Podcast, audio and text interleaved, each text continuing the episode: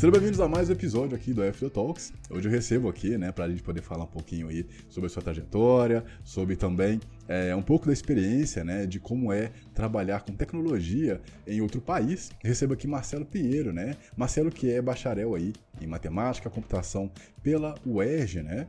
Mestre em ciência da computação uh, pela UFF, Project Manager Professional certificado aí pelo PMI, consultor de TI, gerente de projetos com mais de 36 anos de experiência em tecnologia da informação e telecomunicações, tendo trabalhado aí para grandes empresas governamentais e do setor privado do Brasil e do Canadá.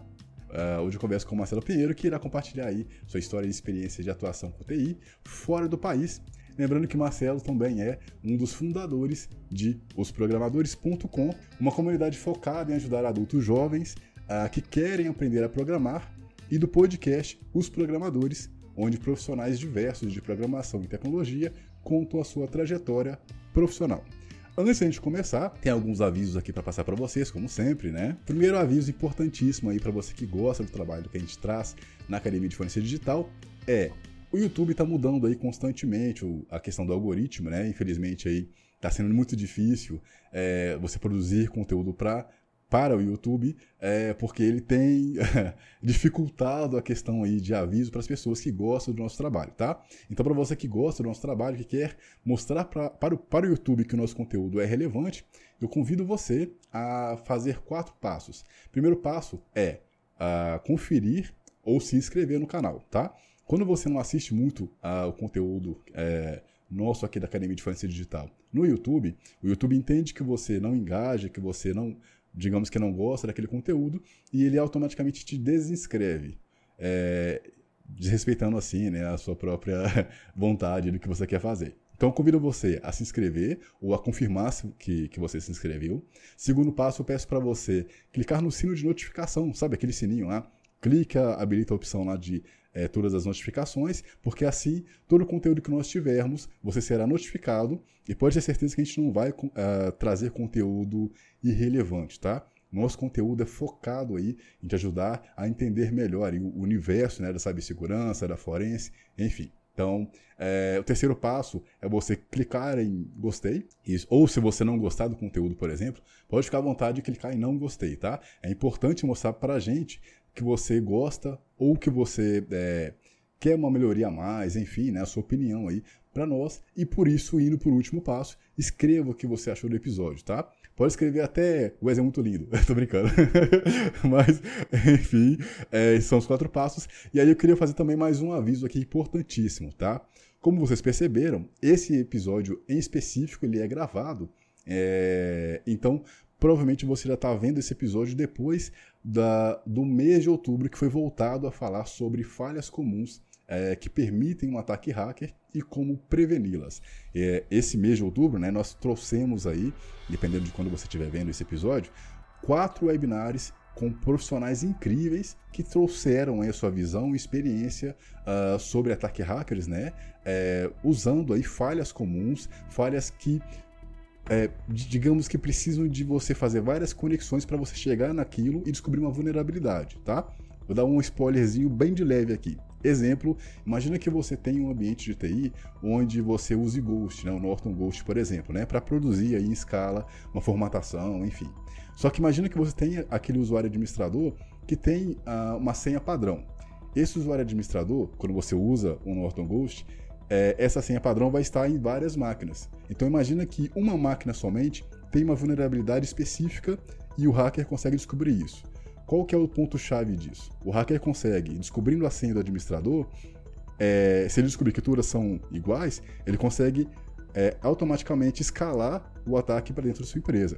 Essa é uma das dicas que, embora pareça simples e sutil, trazem ah, uma probabilidade de estrago muito grande causada por alguém que consegue pensar, né, digamos que fora da caixa, de, infelizmente de forma negativa, tá? Então convido você a clicar aí no link que está na descrição desse vídeo ou também das, das principais plataformas de podcast para você conferir aí uh, esses quatro webinários que vão trazer uma diferença gigantesca aí para você, para o seu empreendimento, para a empresa que você atua, enfim, tá bom? Bom, finalizando aqui, tem, tem um, um, aviso no final também, é, mas antes, vamos começar aqui então É, eu fico muito feliz de estar recebendo aqui o nosso convidado Marcelo Pinheiro. Marcelo, seja muito bem-vindo, fico muito feliz, né? Estar conversando com você. A gente está em fuso horário é, muito diferente, né? O, o, Marcelo aí, num sábado de manhã, está recebendo a gente aqui. Então, cara, muito obrigado aí pela sua participação, pela, pelo, pela sua disponibilidade, tá? Eu não tenho de que. Eu que agradeço aí a você, Wesley, e também ao Renan pelo convite aqui para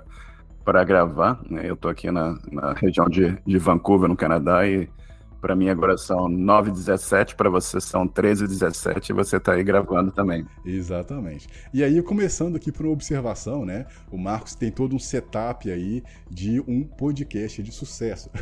um fone topzera, um microfone com pop-up. Isso aí, cara. Isso aí, cara. Fala um pouquinho sobre o seu podcast, qual que foi né, o objetivo de você criar, né? Porque uh, você tem aí uma, uma digamos que uma gama de responsabilidades aí no seu dia a dia, você trabalha em outro país, você está né, é, é, com várias coisas em paralelo e ainda assim você tenta, né, de certa forma, trazer um conteúdo gratuito para as pessoas, né, especificamente uh, os programadores. Então, o que, de onde surgiu isso? Qual, qual é a história por trás desse podcast, é, é Marcelo? Ah, perfeito. Ah, ah, o podcast, na realidade, ele, ele surgiu é, depois do, da criação do site, né? E, e a ideia, um, como você mencionou, eu já tenho aqui 36 anos de, de TI, né? E eu acho que a, a experiência que a gente adquire pela vida, ela só serve se você tenta passar essa experiência para ajudar outras pessoas, né? Exato. E nesses 36 anos eu, eu conheci vários amigos, tive a, a felicidade de, de conhecer pessoas maravilhosas que são meus amigos há mais de 30 anos e muitos desses estão em várias organizações importantes, como Google, Red Hat e outras empresas pelo mundo.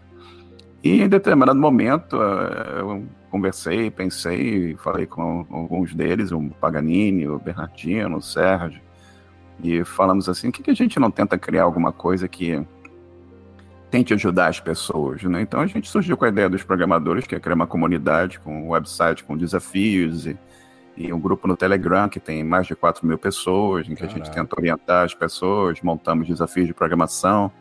E, eventualmente, depois de, acho que uns dois anos com a comunidade já uh, usando as, as, ferramentas, as coisas que foram criadas, a gente tem, uh, não é competição, a gente tem um, um, um, um grupo, um, à medida que as pessoas submetem os seus desafios, você tem todo um, scorecard, né, que mostra quem está fazendo os desafios, como é que está o, o ranking de participação. E em determinado momento surgiu a ideia de fazer o podcast. E a ideia do uhum. podcast é, é compartilhar experiência de outros profissionais, de, de, não só de programação, mas de tecnologia em geral, né? Porque uma pergunta que os adultos jovens fazem em geral, ah, tecnologia, será que esse negócio é para mim? Será que programação vai dar dinheiro? Então, eu, eu tento buscar pessoas que, que já trabalham com, com tecnologia e para contar a história delas, para mostrar que ninguém nasce sabendo, entendeu? Não interessa quem você é e o quão famoso que você é e o quanto bem sucedido que você é, você começou de algum lugar. Ah, você teve privilégio? Talvez teve. Você não teve privilégio nenhum ano, talvez não teve. Mas todo mundo sai do zero, todo mundo vai evoluindo e todo mundo chega a um lugar. E existem vários caminhos para se chegar onde se quer chegar. Isso que eu tento mostrar para as pessoas através do podcast. Tudo que a gente faz é grátis, não tem nenhum retorno financeiro. E a ideia é ajudar os outros. É essa basicamente a ideia da coisa toda. Perfeito, cara. É, no, no, caso, te, teve algum. É, você está dois anos já fazendo podcast. Teve alguma história. A, a, alguma que vem na sua cabeça agora, sei lá, que mais te emocionou ou que mais te abriu a mente? Você ficou, caraca, cara. Teve alguma que você poderia compartilhar com a gente, assim? Cara, tem, tem tantas histórias e, e Eu, eu, você tem algumas histórias que eu, que eu posso mencionar assim. Uma história que eu sempre gosto de, de falar para as pessoas, por exemplo, é, o, é o Kim Karnowski. Né? O Kim, ele é uma, uma, uma, origem, vamos dizer assim, não privilegiada no, no, no Brasil. Uhum. E em determinado momento da vida dele, ele começou a se interessar com computação e começou a a estudar e teve a oportunidade de aprender alguma coisa e tal. E ele, a grana estava muito curta, ele não tinha dinheiro para pagar a passagem de ônibus para ir num evento que ia ter. E ele falou para mim que ele tinha uma bicicletinha, né? Que ele morava no, no Rio de Janeiro e, e tinha uma bicicletinha que ele ia para o evento de bicicleta, mas infelizmente roubaram a bicicleta dele. Então ele, o evento é. era longe, não tinha como andar para o evento, entendeu? E um professor dele ligou e falou assim: Olha, Fulaninha, vamos, tô indo pro evento, aí a gente se encontra lá. Ele falou: Olha, infelizmente não vai dar para ir, porque eu tô sem grana, não tem como pagar passagem de ônibus, e pior ainda, roubaram a minha bicicleta. E o uhum. professor tava com o carro cheio e falou para ele assim: Olha, não interessa, eu vou passar com o carro cheio aí, a gente se vira e você vai pro evento, entendeu? E o cara foi pro evento e lá conheceu um monte de gente que abriu abriram vários caminhos na vida dele, aquilo gerou uma trajetória de sucesso. Hoje ele é, trabalha com empresa de videogame, tem, tem a, o estúdio dele e está uhum. ajudando e produzindo games aí que estão sendo jogados por um monte de gente por aí afora, entendeu? Então, uhum. esses, eventos na vida das pessoas são muito interessantes. Então, essa é uma história que, que, sempre vem, vem à mente, né? Se você ouviu o podcast, você vai ver gente falando, ah, eu passei fome, entendeu? Eu passei fome e, e as pessoas hoje estão trabalhando para empresas como Microsoft e, e outras do mundo, entendeu? E tem, tem, tem, tem de tudo, cara. Todo mundo tem a, a, sua trajetória, entendeu? Todo mundo Exato. tem a. O importante é, é perseverança, é ser correto e, ir em frente, entendeu? E vai em frente e, e, no caminho vai tentando ajudar os outros também. Não existe caminho perfeito. Exato. Acho que é isso que, isso que as pessoas têm que entender. Qualquer um que tem de vender um caminho perfeito para você, não acredite nisso, entendeu? Na vida não existe isso. É, nessa questão de, de podcast, Teve algum, uhum. digamos que ouvinte, né, que, que falou alguma coisa que te impactou durante todo esse, esse tempo de, de produzir conteúdo e tal? Tem, tem, não só do podcast, mas também do, do, do grupo lá dos programadores. Uhum. É, tem até um artigo no site, a história do Lucas, né? Que tem, tem várias histórias de sucesso, tem várias coisas interessantes. O Lucas foi uma história bem interessante, que a gente criou uma série de desafios no, no, no site, né? Uhum. E um deles é um desafio número dois, né? O número dois é o desafio para você fazer um programa que liste números primos menores que mil. Uhum. E o Lucas, começando a trajetória dele, ele pegou o PHP e escreveu o desafio em PHP, né? E, e fez o programinha lá, submeteu, a gente aceitou a solução dele. Três semanas depois, ele foi fazer um teste de estágio. Oh. E no teste de estágio dele, pediram para ele fazer um programa que mostrasse o número primos em PHP. Oh, legal. então, é que é exatamente o desafio, né? Ele tinha, ele riu e fez o desafio do, do, do, do, estágio, teste do estágio, passou, Sim. foi contratado. Tempo depois efetivaram ele e tal.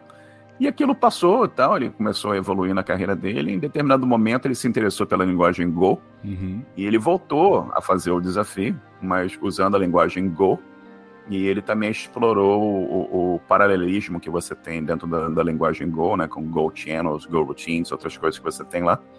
E ele postou a, ele postou a solução que ele criou no LinkedIn. Oh.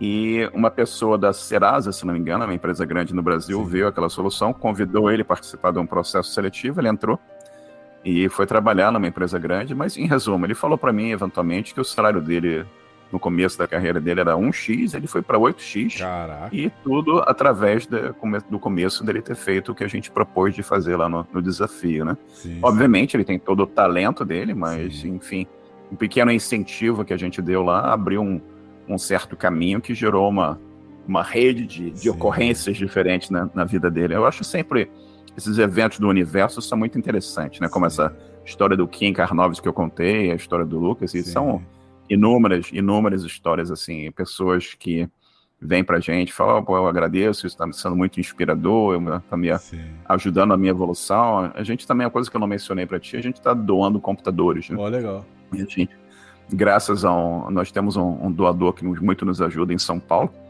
que quer se manter anônima, uhum. mas já tem dois anos que a gente conseguiu. A gente acabou de doar mais de 10 máquinas usadas, tudo usado, uhum mas em excelente estado. O doador coloca Linux Mint em todas as máquinas. Sim.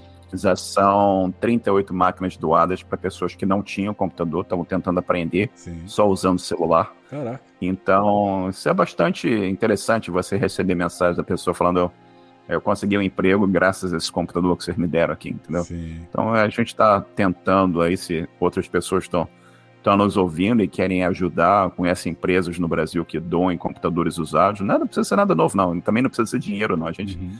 quer que um computador possa ser enviado para uma pessoa que precisa. É isso que a gente quer. Né? É, essa questão que você estava falando aí é, é, é, uma das coisas que eu acho que não tem preço, sabe? É você perceber que as suas ações elas podem, é, de certa forma, ter, é, por mínimo que seja, né? É, o impacto na vida das pessoas. Correto. Uh, nós, como eh, evolução, né, Homo sapiens sapiens e tal, nós temos esse senso de comunidade, né? Inclusive, na própria pandemia, onde as pessoas estavam, é, é, digamos assim, desesperadas com, que, com a visão de futuro que poderiam ter, o número de podcasts, principalmente, não só podcast, né? Mas cresceu bastante. É, então, isso demonstra o tanto que a gente né, tem essa coisa eu não sei se é especificamente do brasileiro em específico, né? Mas essa coisa de gostar de história, gostar de conversa e tal. Mas imagino que cresceu no mundo todo.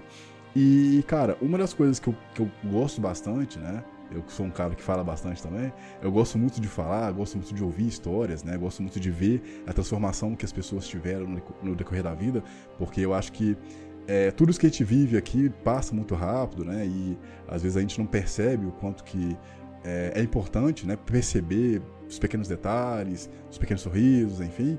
E, cara, eu é, estando né, na, na, na, FD, podendo fazer uma coisa que eu amo, né, que é conversar com pessoas, conhecer histórias, é impactar de certa, certa forma, né, por mínimo que seja, a vida de quem está começando, né, porque todo começo é difícil, né, gera uh, o, o, contraste da transformação que você quer com a sua atual, digamos que, realidade, enfim. Então eu acho uh, interessantíssimo uh, toda toda forma de você querer é, transferir algo né, intangível, né, seja como conhecimento, seja como a ajuda, né, através de, no seu caso, uhum. é, né, trazer maquinário para quem não tem condição e quer, né, tá demonstrando ali, o cara está usando o celular para programar, então, é, pessoas que querem ali, você chega ali com uma ajuda e tal, então acho isso tudo incrível e acho que isso tudo demonstra o tanto que a gente, às vezes, com um simples gesto, consegue impactar e, e aumentar a probabilidade de alguém que tem um potencial tão gigante, mas não tem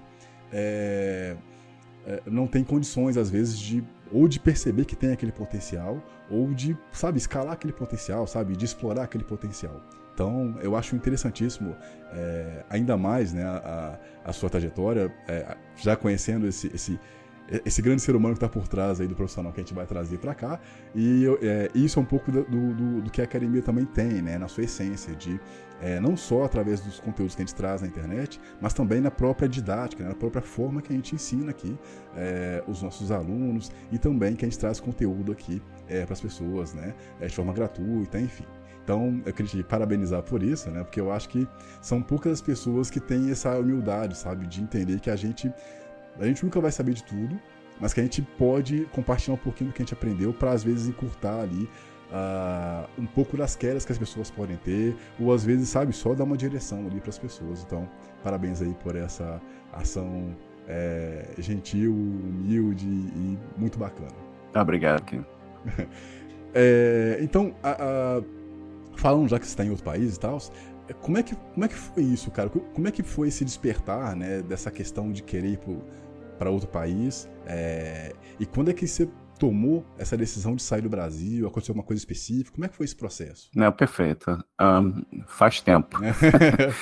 que eu, eu já eu mudei para o Canadá tem mais de 25 anos, né? Então, uhum. faz, como eu disse, faz, faz tempo, né? Uhum. Mas, um, um, historicamente, e dá para a gente ficar aqui um bom tempo falando só sobre essa pergunta, uhum. Mas final de década de 90, meados da década de 90, eu casei, era o começo da minha, da minha vida adulta e tudo mais, e eu estava ah, no meu mestrado e a gente comprou nosso primeiro deu entrada no nosso primeiro apartamento, né? A gente morava entre duas favelas, era tiroteio todo dia. Eita.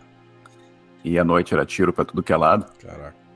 E em resumo, os problemas que existem no Brasil hoje, eles já existiam Sim. há mais de 25 anos atrás. Não tem absolutamente nada que seja novo, uhum. entendeu? Corrupção, falta de serviços públicos adequados, esse tipo de coisa toda, né? E a gente teve o, o privilégio de ter conseguido estudar, né? E estudamos em escolas públicas, universidades públicas. E a gente chegou a uma época que a gente começou a pensar assim, pô, o que, que a gente faz aqui para melhorar a vida, né? A gente continua uma uma trajetória aqui no Brasil. Eu, eu, eu fui concursado para empresas públicas no Brasil e estava dentro da realidade brasileira, não estava mal, né? mas a gente sempre pensa em melhorar, né? Não se acomodar, nem buscar alguma coisa que, que seja melhor. Uhum. E eu trabalhava né, no emprego público e à noite eu dava aula em, em faculdade, três vezes por semana, para melhorar o, re, o, rendimento também, né? Então, a gente começou a pensar e tal, e falou assim, o que tal a gente pensar em, em, em migrar para outro país e tal? Né? Foi uma ideia que sempre rolou na cabeça, e, e essas esses eventos que eu falo da, da vida que são interessantes, né? Um, a gente um dia foi passear num, num shopping que tem no, no, Rio de Janeiro, chama Rio Sul, uhum. que e nesse shopping, coincidentemente, tinha um, um consulado, não consulado, um escritório uh, de negócios, sei lá, do Canadá.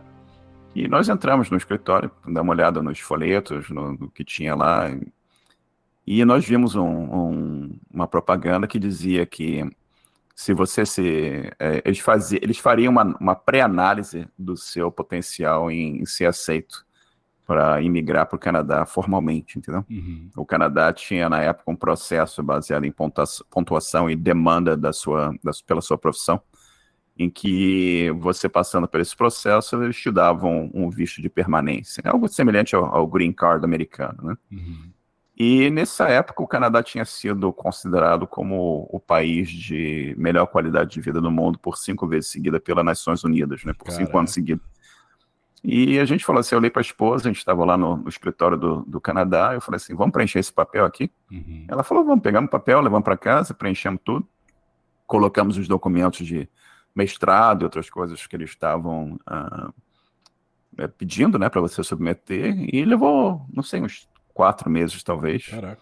A gente recebeu uma, uma resposta, uma correspondência, dizendo que eles tinham avaliado e que, teoricamente, é, nós seríamos bem-sucedidos caso nós decidíssemos entrar com aquele processo de forma formal, né? Uhum.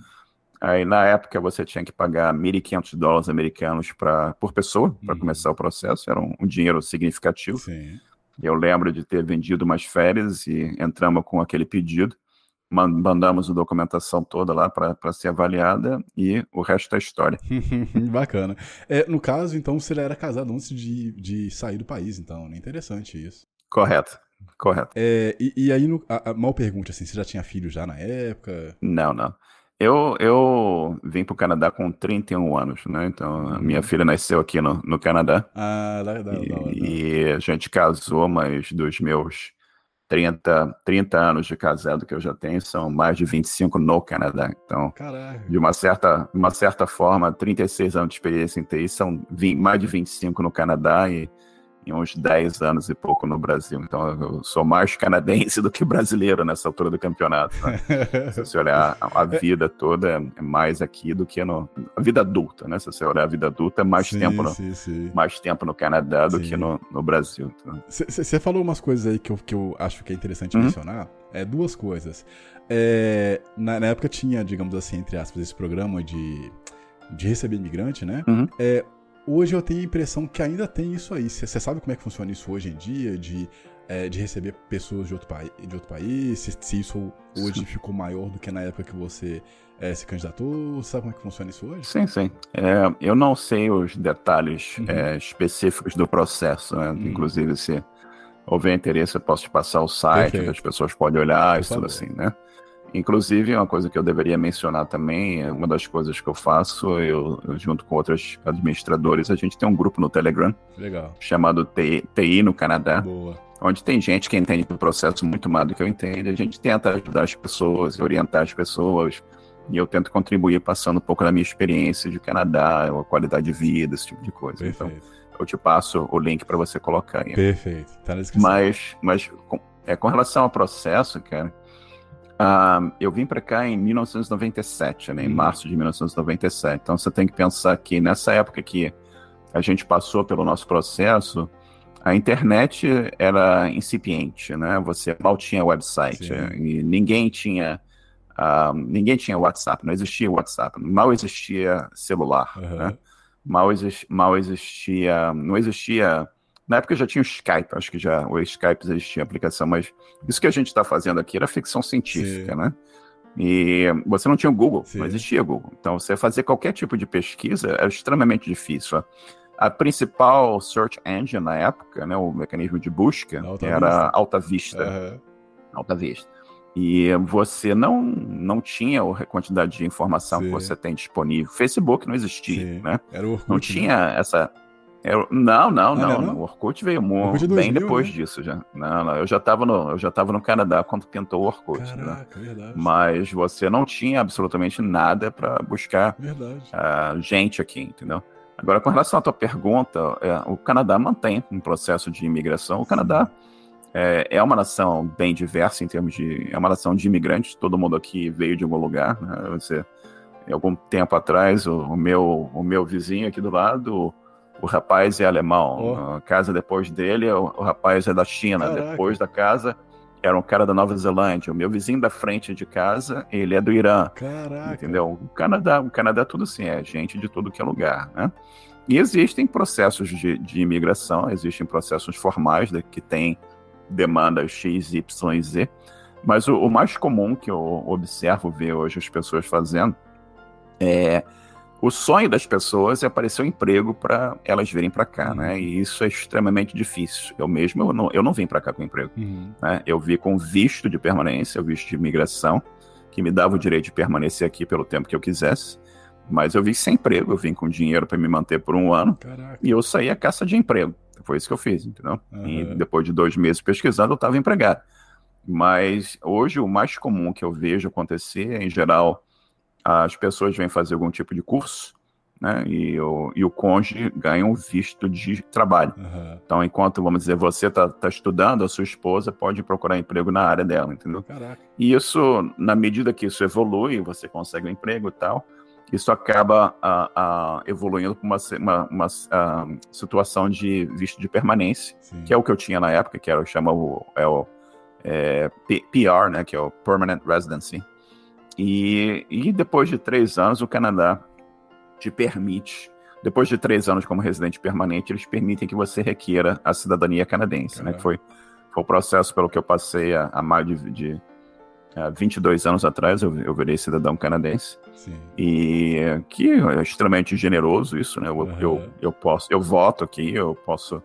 Uh, se eu quisesse, eu poderia me candidatar a primeiro-ministro. Eu não ia, não ia ganhar, mas posso me candidatar. Então é algo extremamente generoso, né? Esse processo de imigração existe. Sim. Não é fácil, né?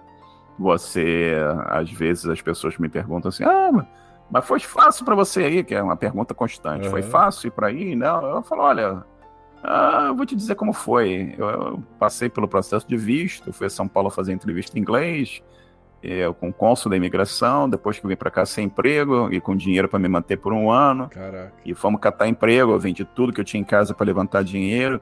As pessoas falam, ah, mas você não foi com emprego? Eu não falei, não. É. Ah, mas o, o, governo te deu emprego? Eu falei, não. não. É entendeu? Então as pessoas têm essa, diria assim, inocência, uhum. né? Que a, que a coisa é simples. Infelizmente, não é. Exato. Existe a possibilidade de você estar no Brasil, contactar empresas aqui e tentar conseguir um trabalho? Sim, eu conheço pessoas que conseguiram. É fácil? Não. não. Nada na vida é fácil, infelizmente, entendeu? Então, o que, que eu recomendo para as pessoas? Vá em campo. Sim. E você acha que você tem a qualificação para competir no mercado aqui, está bem preparado para entrar no. Monta o teu currículo em inglês, e, ah, pô, tem, precisa currículo em inglês? Precisa. Uhum. Se você tem currículo é. em inglês, ninguém vai olhar seu currículo aqui. Né? pois é. Então, se candidata às vagas que você vê online, vai atrás, corre atrás e vê o que, que acontece. Se você não tentar, você jamais saberá o que teria acontecido. Exato. Da mesma forma que, mal comparando, se eu não tivesse preenchido aquele formulário que eu preenchi no consulado do Canadá, eu jamais teria sabido como que teria acontecido, entendeu? Exato. Então, uma coisa que eu recomendo para as pessoas é, você quer? Vai correr atrás Sim. e vai ver o que, que acontece, não? Exato. Manda bala, entendeu? Eu não tinha grana para pagar os 1.500 dólares, eu vendi um pedaço das minhas férias, paguei e olha onde eu tô. Sim, então. sim, sim, bacana. É, no caso, uh, quando, quando você tomou essa decisão de ir e tal, é, a sua esposa já, já tava, tipo, contigo já na ideia, desde o comecinho? Como é que foi esse processo de da sua família, não só a esposa, né? Tipo, seu, sei lá, seus irmãos, ou, ou, ou seus cunhados hum. e tal, E como foi quando você foi na empresa e falou assim, ó, eu preciso sair dessa empresa porque eu quero ir para o Canadá. Como é que foi esse processo? Cara, uh, vamos, vamos por parte, né? A primeira parte da, da, da esposa, né? A uhum. esposa, uhum. é, desde o começo, acho que ela sempre teve o, o, interesse de explorar novos caminhos, né? Ver como é que, como é que seria esse, esse caminho. E uhum. ela abraçou a ideia com, com vigor. Certamente você é, quando você vai entrar em algo assim, sempre tem as incertezas, né? Mas eu acho que a gente tinha. A gente teve bastante determinação Sim. que era o caminho, bastante certeza, né? seria o termo correto, de que era o caminho a seguir. E eu não acho que a gente se arrependa disso. E em momento nenhum, uh, eu tentando lembrar um pouco daquela época, a gente estava extremamente motivado né, para mudar. E com relação à família, a gente perto da, do quando a coisa realmente estava sólida, né? A gente falou para tanto para os meus pais como o pai, pai dela, uh, os pais dela, e absolutamente ninguém uh, virou para a gente e falou: ah, não vá, não faça isso, não, ninguém. Né? O incentivo foi bastante grande.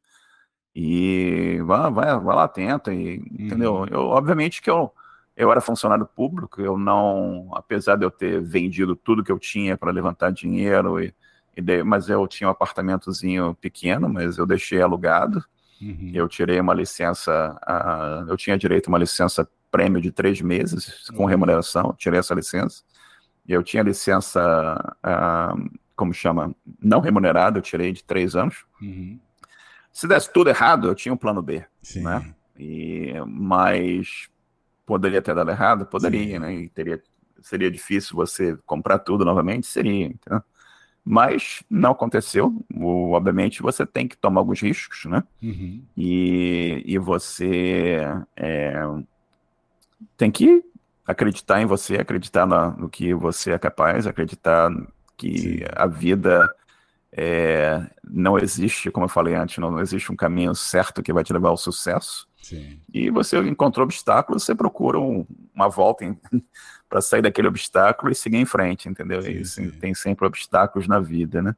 Ah, com relação ao trabalho, você, quando eu falei no trabalho, foram várias reações diferentes, várias pessoas me apoiaram e falaram coisas muito boas, tinha, é tinha pessoas que pessoas que disseram para mim, ah, você não vai ter amigos, você não ninguém vai é, te ajudar, você uhum. vai ser solitário, uma cultura diferente. As, uhum. as pessoas falavam muita coisa uh, sem o, o entendimento.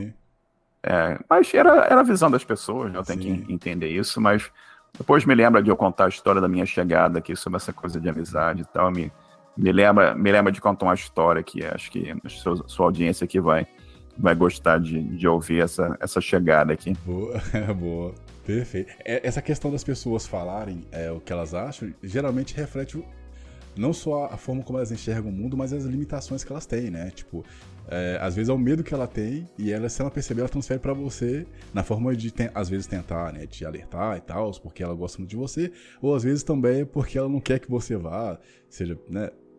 Dependendo da relação, enfim.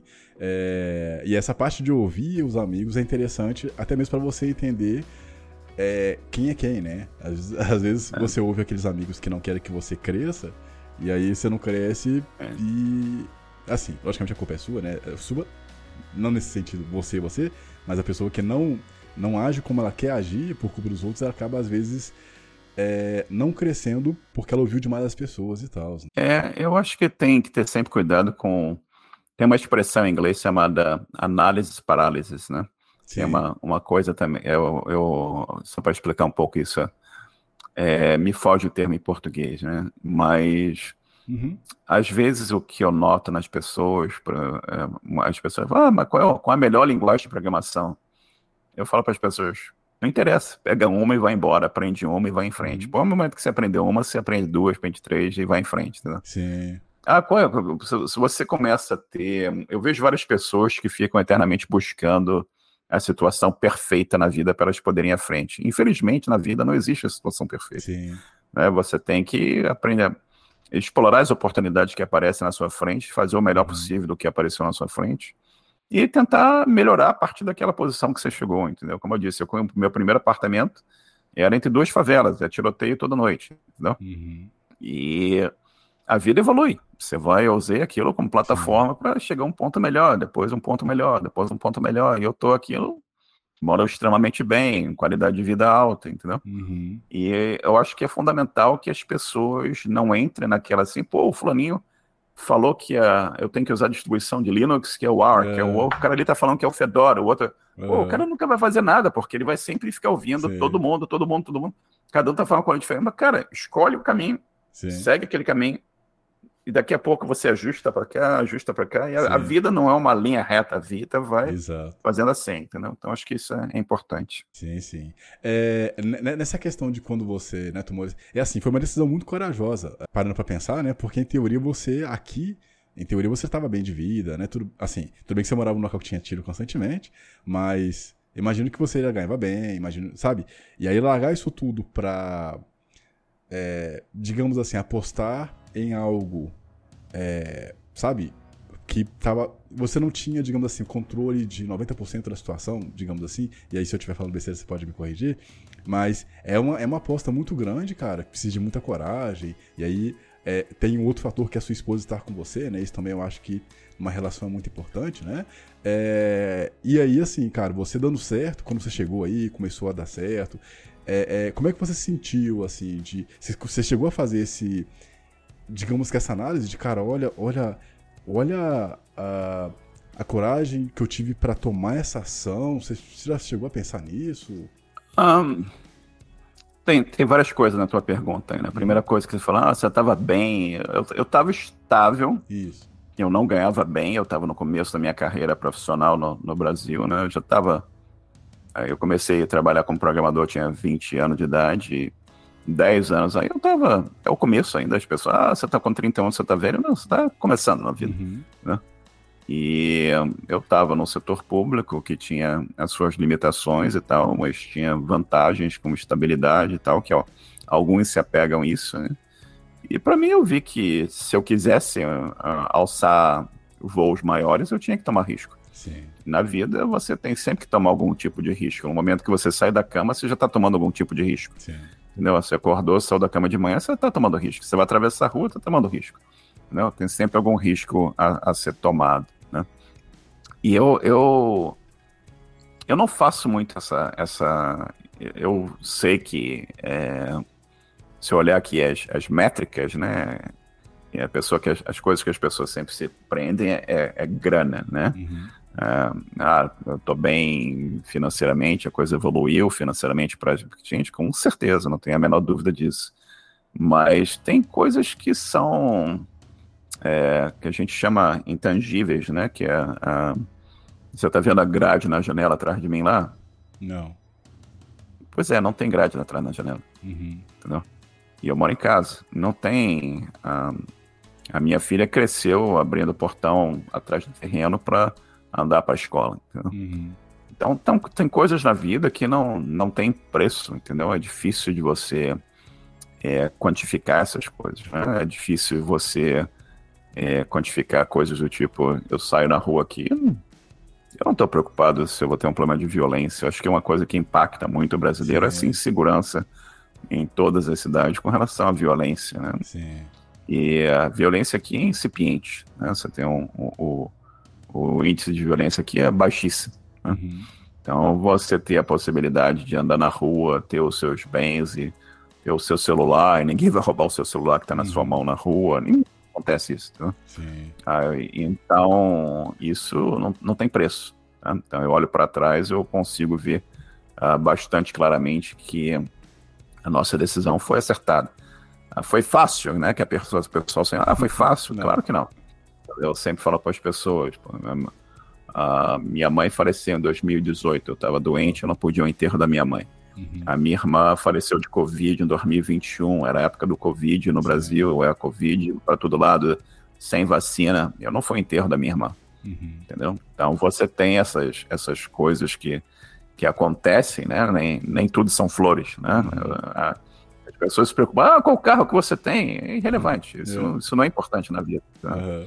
Você vai comprar um carro, ah, que seja o carro, se é isso que te deixa feliz, manda sim, bala. Sim. Mas você vai, talvez com a maturidade, com a evolução profissional e tudo mais, você percebe Na vida tem coisas muito mais importantes, né? A tranquilidade é uma, uma delas, né? Sim.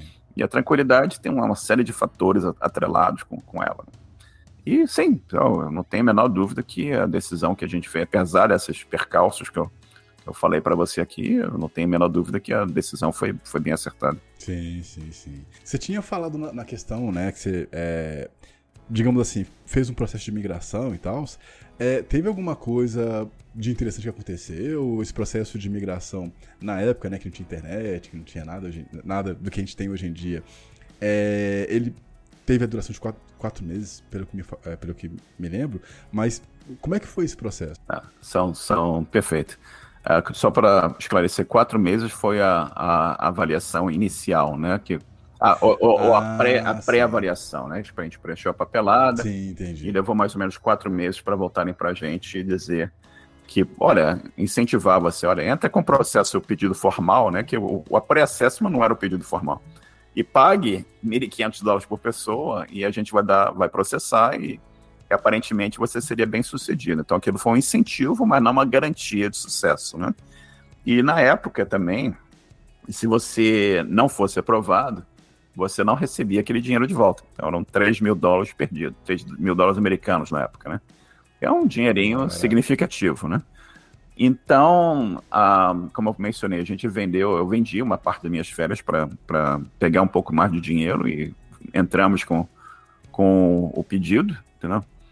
E esse, o, o que eu lembro algumas coisas que eram era uma pilha de papel que você tinha que mandar com várias coisas que eles pediam, do tipo uh, histórico de trabalho, histórico escolar. Uhum. Eu estava fazendo mestrado, eu mandei o histórico do mestrado, as cadeiras e e da esposa também, meu e da esposa, né? Nós dois mandamos um monte de documento.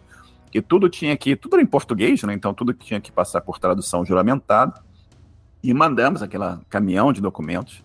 E ninguém te dá informação de nada, não tem nenhum site online para você olhar, ver como é o status que tá, isso não existe. Hoje tem esse tipo de coisa, ainda que não perfeito, mas muito melhor que naquela época. Mas em determinado momento, mandaram uma carta para gente é, convidando para uma entrevista em São Paulo, que era onde era o, o consulado do Canadá, no, no, não tinha consulado no Rio de Janeiro, em São Paulo. E nós pegamos, na época tinha o trem de prata, que era um trem muito bacana que tinha no Rio de Janeiro para São Paulo, nós fomos para São Paulo, e de terno, gravata, né? E chegando lá no, no, escritório, chegou a nossa hora, hora de, de entrevista, e era com o cônsul da imigração. E entrei na, na sala, e ele olhou para mim com uma cara muito séria, eu sentei, eu cumprimentei e tal, agradeci. Aí ele perguntou para mim assim, ele pegou um documento do mestrado, falou assim, o que que é programação heurística? Aí eu, eu pensei assim, caramba, essa entrevista vai ser longa se a gente vai começar assim, né? Aí eu expliquei o que que era, falei, programação você tem problemas que podem ser solucionados em tempo finito e programa, problemas que tem tempo infinito, né? você tem que usar uma heurística, tentar uma, chegar a uma solução aproximada do problema e tal. Aí ele olhou, tal, acho que não entendeu nada que eu falei, mas acho que ele gostou da ideia. E ele começou a fazer uma série de perguntas pra gente. Ele falou assim: você nunca foi ao Canadá, entendeu? Por que, que você quer migrar pro Canadá? Aí eu falei, aí eu falei uhum. para ele: olha, a gente nunca foi à Lua. E eu sei que eu não uhum. posso respirar na Lua, eu sei que eu tenho que ter um traje espacial, eu sei disso. Então, sobre o Canadá, eu sei que o Canadá foi cinco anos seguidos considerado pelas Nações Unidas como o país de melhor qualidade de vida no mundo. Eu sei isso, isso, isso. Então eu falei um monte de coisa que eu sabia sobre o Canadá mesmo, sem nunca ter estado no Canadá. E ele olhou para mim e tal. E a, a, discussão, no começo você sentia assim, tipo. É, é, as pessoas lidam com todo tipo de, de, de candidato, né? Tem as pessoas mais sérias, Sim. as menos sérias. Então existe sempre uma resistência do que, que, que eu estou lidando. Mas você notava que à medida que você respondia as perguntas, é, ele ia ficando um pouco mais ele tranquilo na, nas perguntas. Né? Tranquilo, né? Ah, e no é. final ele falou pra gente: olha, vocês, ah, eu vou dar ponto suficiente para vocês serem aprovados no processo. Legal. E ah, vocês têm que fazer exame médico, que é o para você se assegurar uhum. que não tem nenhum problema que vai impactar o sistema de saúde do Canadá e tal. E depois disso, eu lembro que a gente já faz tanto tempo que é difícil lembrar de, de tudo, mas nós, eu lembro, nós uhum. fizemos o exame médico e pouco depois do, do exame médico, não levou muito tempo, talvez um mês, dois meses, e veio o, na época era o, o pedido para enviar passaporte, né? Não, não perdão, eu não, acho que uhum. eu não me lembro dessa parte, mas era um visto que era carimbado, era uma folha que era, era carimbado, não, era grampeado no passaporte. E era o, era o uhum. visto da uma folha desse tamanho, assim, que era o, visto da imigração. Então eu sempre lembro dessa entrevista com, com bastante carinho. Eu tenho o cartão de visitas do, do, do Consul até hoje, né? São, já são aí quase 26, na verdade, mais de 26 anos. Né? Essa entrevista foi em, em uh, ah, 1996, né? 26 anos atrás. Caraca. É. é. da hora. É, é, você estava falando aí no processo, ele parece muito com o processo, processo de emprego, né? Tipo, assim, a, a, vou chamar de técnica, mas não, não, não sei se você fez isso de forma natural. Quando você vai para uma entrevista de emprego, por exemplo, é, é importante que você, por exemplo, saiba, porque, ah, saiba algumas informações relevantes da empresa que você está né, se candidatando, porque, em teoria, você vai ganhar pontos com o entrevistador, no caso, né? Correto. E aí é, é interessante é, é, é, isso que você comentou, porque eu lembrei muito de quando, na época que eu fazia entrevista de emprego, teve uma que, que eu me preparei muito, li tudo sobre a empresa, eu sabia falar sobre é, números de venda e tal. E aí quando eu fui, aí eu, eu costumo brincar que eu falava, e aí o olho da, entrevistadora ficava brilhando. Ai meu Deus, esse cara. Eu... aí eu lembrei disso na hora que você falou, cara. Interessante isso. É. é um sistema baseado em pontos, né? Você ganha pontos por. É, a gente ganhava pontos por domínio de inglês, por é, o seu grau de escolaridade, você tinha mestrado, você ganhava mais pontos.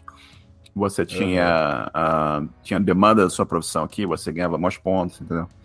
E tem, tem várias. Eu, eu, eu não sei como é que o, o, o sistema é hoje, mas existem processos semelhantes a esse, entendeu? Mas sim, sim. no final das contas é, é, um processo de filtragem, né? Que eles querem, obviamente, trazer as pessoas para cá que têm interesse, têm a, a, a, possibilidade de competir no mercado, né? Que o, é um mercado competitivo, é um mercado uh, que demanda bastante do, do, profissional e das pessoas em geral. Não, não é fácil. Né? Uhum. Você tem o domínio do idioma, que é, é fundamental, né? As pessoas, ah, eu uhum. preciso falar inglês. Cara, é, eu tenho diversas pessoas que já vieram para cá, pessoas que conseguiram chegar aqui com inglês bastante básico, né? E certamente tem um grau de dificuldade maior, né? É uma coisa que é importante de mencionar também, o, Wesley, é Sim. que as pessoas focam muito no processo para chegar, né, para entrar. Uhum. E as pessoas não focam, não pensam muito na vida propriamente de você. Você entrou no clube? Sim. Tá legal. Como é que é dentro do clube? Entendeu? Como uhum. é que é a sua vida aqui? E lembra daqueles colegas que falavam que eu não tinha, não ia ter amigo, não ia ter. É, não, não ia ter ninguém a me ajudar, não sei o que e tal. Uhum. Cara, um, é, é diferente, né? Você, uhum. na época, não tinha internet, não tinha nada disso para pesquisar sobre o Canadá. Mas eu achei um website de uma pessoa, e essa pessoa eu mandei mensagem para ele. E perguntei, olha, eu tô indo pro Canadá e tal, e como é que é, você se incomodaria se eu fizesse algumas perguntas? Ele falou para mim, não, pode perguntar. Uhum. Aí começamos, começamos a trocar e-mail na época, que era comunicação, coisa de mensagem, assim, era o ICQ, né, que as pessoas usavam, nem todo mundo usava. E aí trocamos o telefone, deram, conversamos via telefone algumas vezes.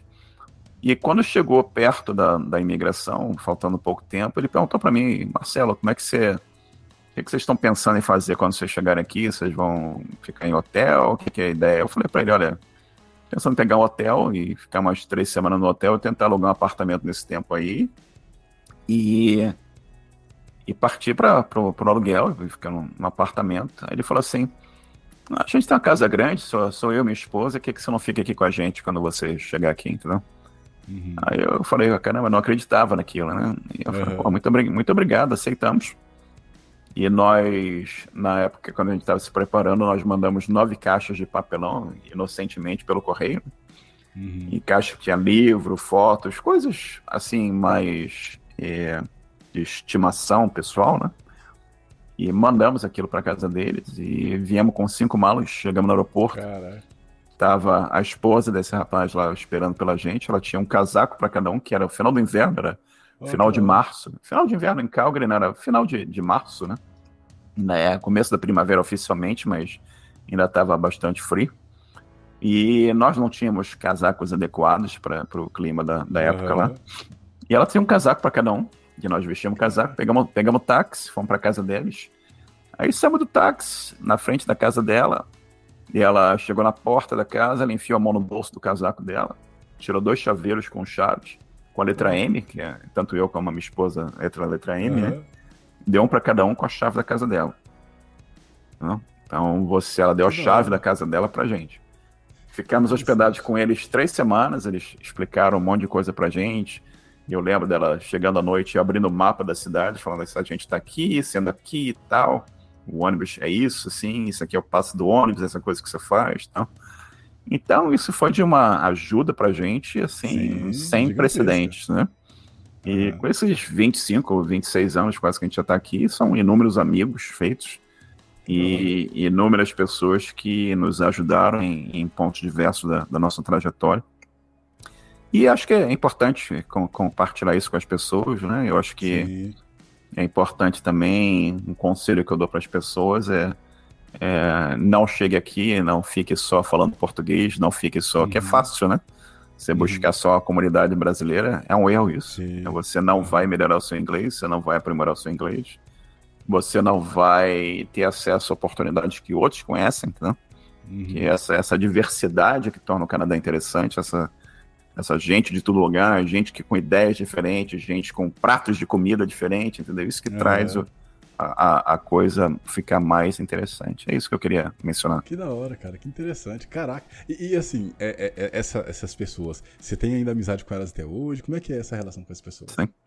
Quase, quase 30 anos. A gente tem muito mais cabelo branco do que naquela época. cara, que da hora, cara. É. Que da hora. É, é, esse tipo de história que é interessante, né? Que eu, que eu, que eu gosto muito de, de, de, de ouvir, porque, cara, a gente, assim, é uma das coisas também que eu vou te perguntar, mas eu tenho a impressão que a gente tá tão num processo de. É, de acostumar. De não acostumar, não, mas de achar que o Brasil é só isso aqui, sabe? De ah, corrupção tal, não sei o que, apesar que sendo que o Brasil não é só isso, né? Muito mais do que isso. E já já perguntou de uma vez, né? Como é que foi para você, é, é, assim, desde essa, essa, primeira experiência, né, de pessoas que em teoria nem conheciam vocês e cederam é, para vocês um, um, espaço na casa deles e te acolheram, né, digamos assim.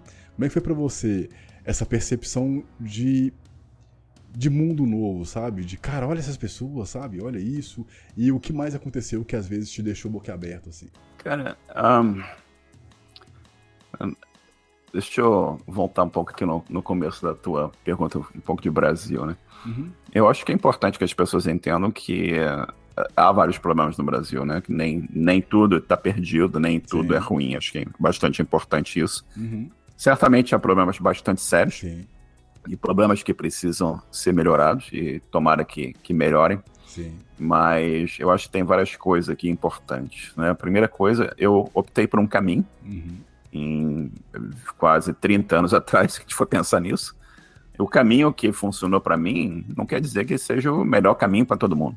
Tá? Uhum. E tem pessoas que vão escolher outros caminhos, e não tem absolutamente nada errado com isso. Uhum cada um escolhe o seu caminho na vida e tenta fazer o melhor possível e vai em frente. Exatamente. Entendeu? O fato de o caminho que eu escolhi ser esse não quer dizer que todo mundo tem que escolher isso, né? Acho que é importante entender isso. Uhum. Eu acho que uh, você mudar para cá, e a gente mencionou um pouco atrás aqui sobre pô, a pessoa muito focada no processo, conseguir passar na imigração, ser aceito. Uhum.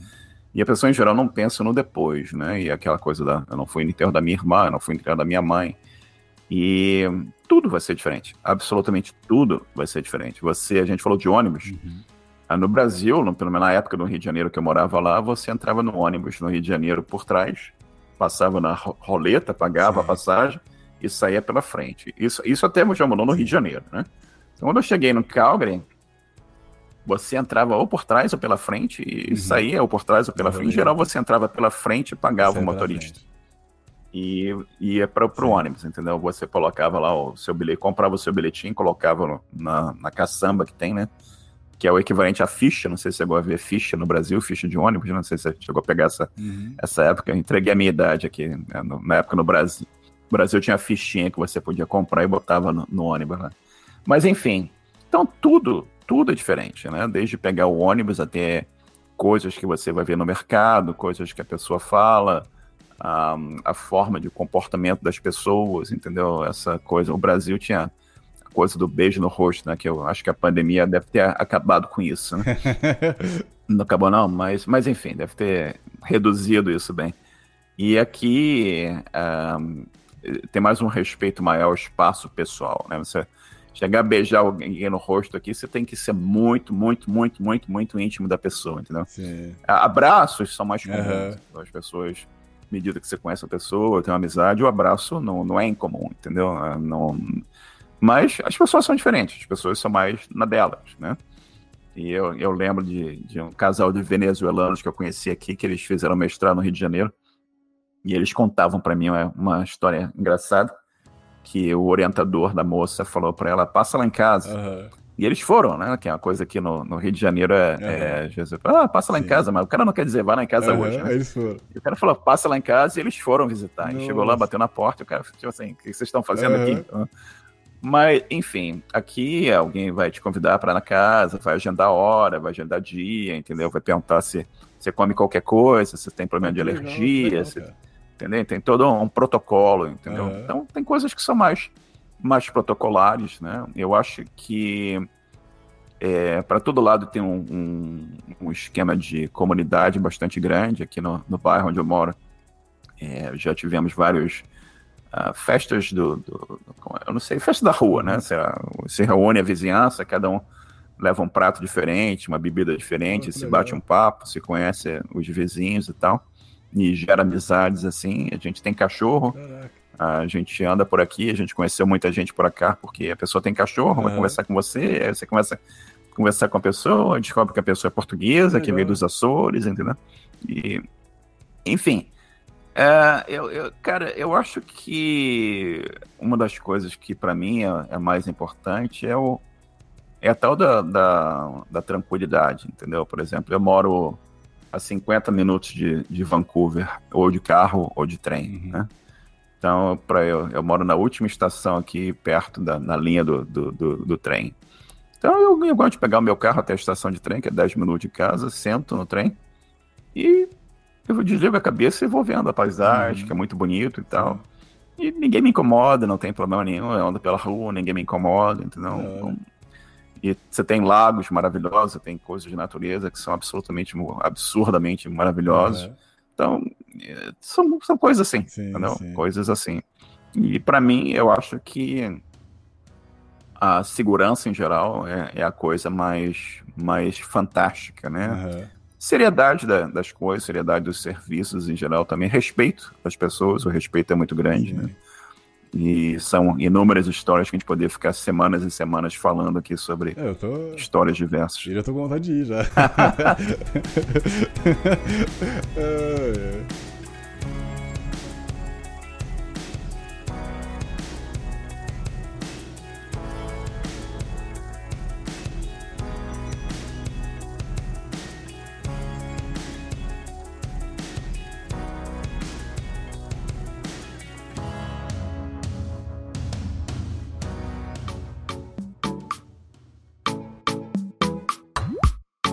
Deixa eu me apresentar.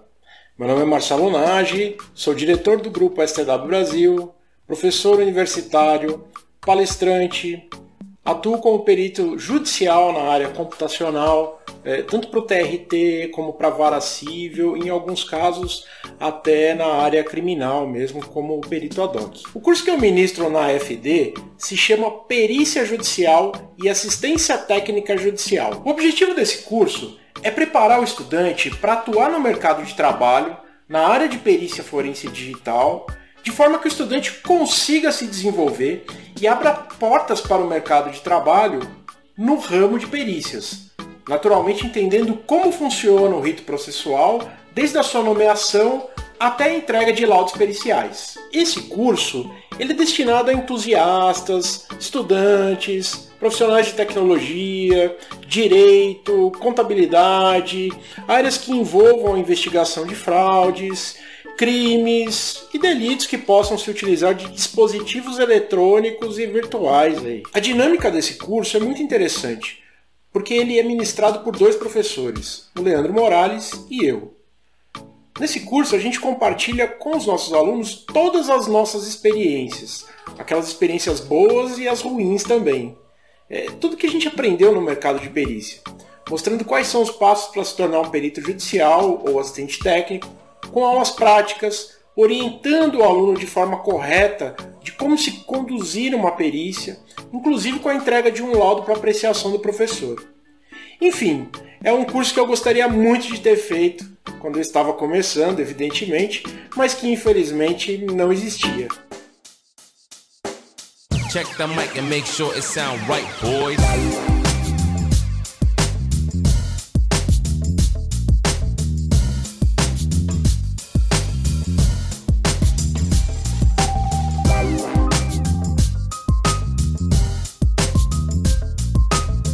Uma coisa que a gente só tá falando coisas boas, né? Uma coisa que você não me perguntou, as pessoas irão perguntar, é como é que é o inverno, né? Isso. Que é o que geralmente espanta o brasileiro, né? Uhum. E uh, o inverno em si, cara, é muito diferente do Brasil, né? O Brasil, uh, você, os estados mais ao sul do Brasil, você tem um, um inverno um pouco mais rigoroso que o resto do Brasil. Uhum. Mas eu sempre eu tenho colegas e amigos no Brasil, o pessoal tá 20 graus, o pessoal tá com frio, tá casaco, luva. Caraca. Eu lembro de. Eu fui. Eu fiquei seis anos sem o Brasil, fui ao Brasil com a minha filha, que era pequenininha. Uhum. E a gente era, era julho, né, no Rio de Janeiro, era, tipo, tava, sei lá, tava 18, 19 graus. E a gente andando de bermuda, minha criança com shortinho. Uhum. E as pessoas olhavam pra gente assim na rua, tipo, vocês são malucos, entendeu? Uhum. Mas, pô, pra gente, que já tinha vivido aqui 30 abaixo de zero, 17 graus, não era nada, entendeu? Então, e eu já, eu morei, acho que eu mencionei isso aqui, eu morei em Calgary por 16 anos antes de mudar aqui para a área de Vancouver.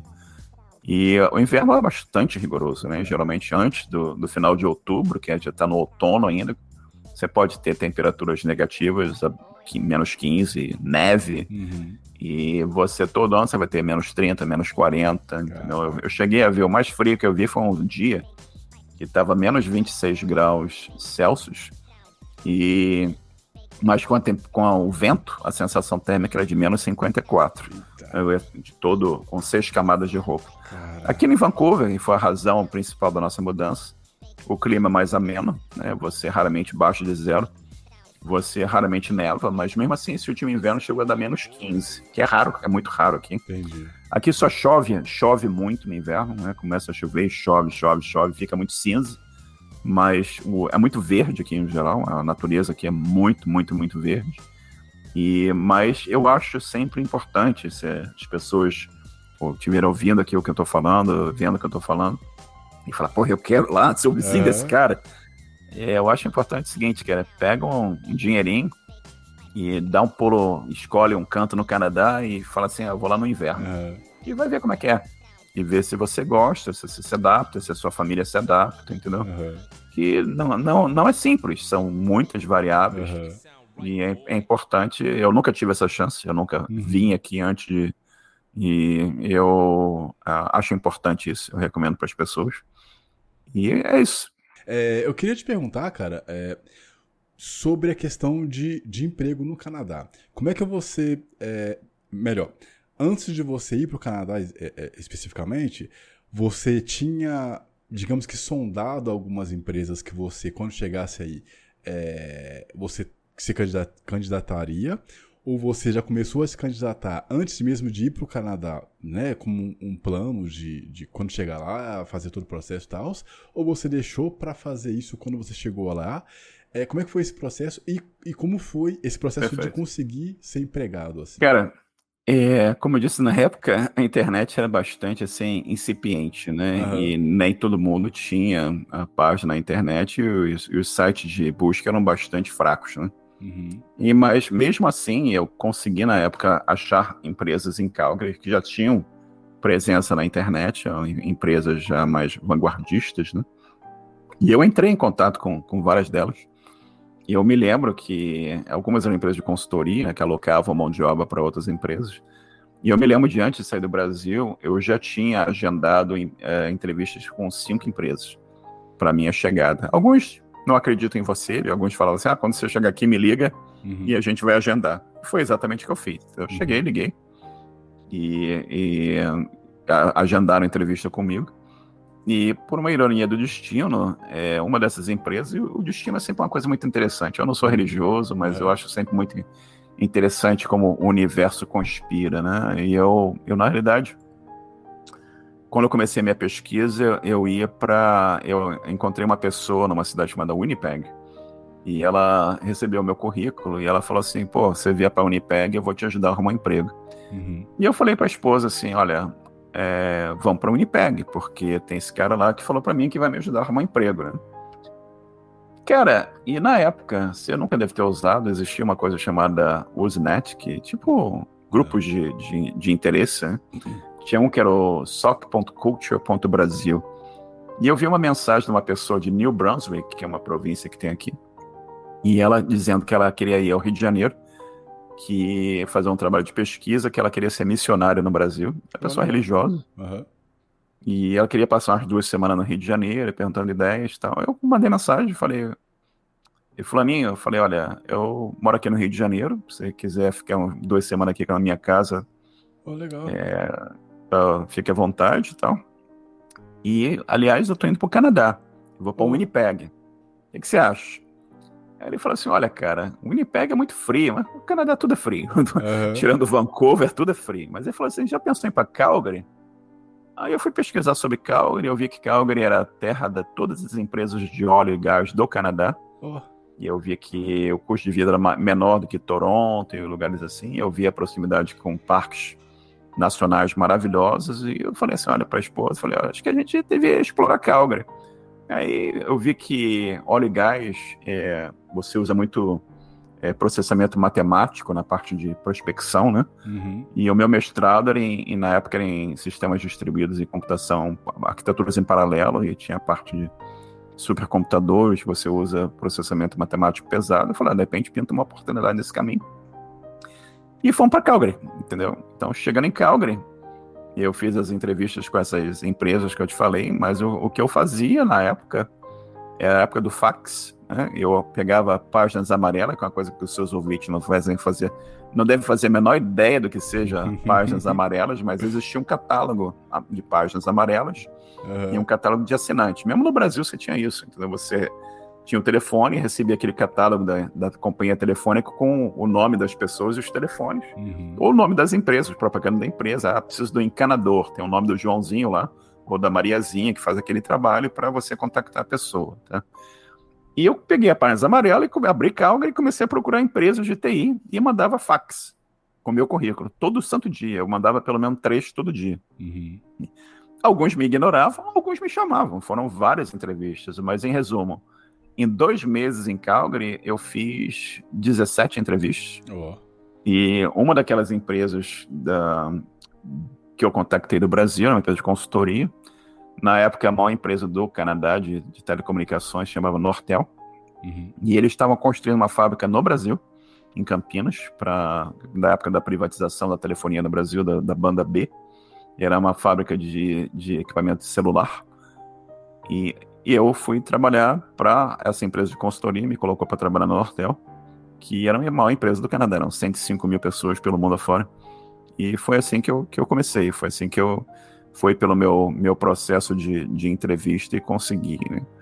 E as pessoas, como eu falei, se você está vindo hoje para cá, ou quer vir para cá, você tem que olhar, né, cara? Usar ferramentas como Google, LinkedIn, tem tanta uhum. coisa para você entrar em contato com pessoas e e as pessoas são bastante, assim, é, como se eu, se eu, eu, digo, abertas no tocante à aproximação de contactar. E, obviamente, você uhum. tem que demonstrar seriedade, né? É uma uhum. coisa que, que, sempre me preocupa e, e uma pessoa aqui no Canadá falou para mim, a, a, uma promessa feita tem que ser uma promessa mantida, entendeu? Uhum.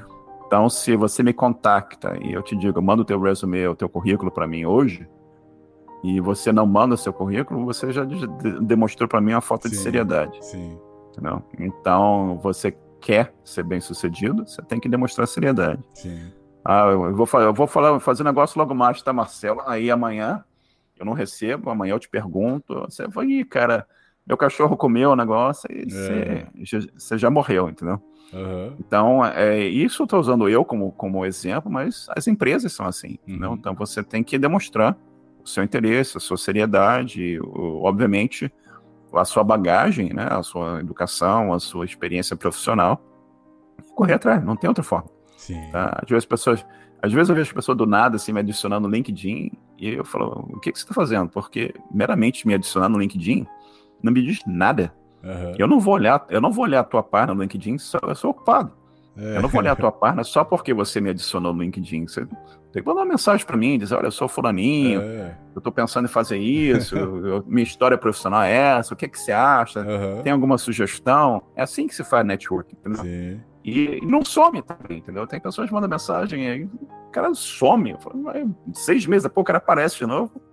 Aí eu falo assim, hum, cara, não, não apareça na vida das pessoas só quando você está precisando das pessoas, entendeu? E, e também eu né? falo para os caras, uh, se envolve em projetos sociais, se pro, envolve em projetos open source, né? se envolve O GitHub tá aí, cara. Você quer contribuir para o Linux? Tu vai lá e contribui para o Linux.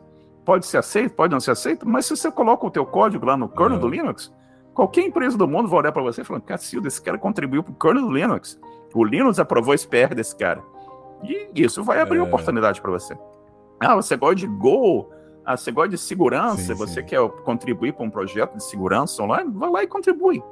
É a melhor forma de você colocar a sua cara na, no sim. mercado para levar tapa e se expor e, e abrir portas para você. Então, essa é a minha recomendação para as pessoas. Perfeito, perfeito. Só, eu queria pegar um, uma observação que eu queria fazer.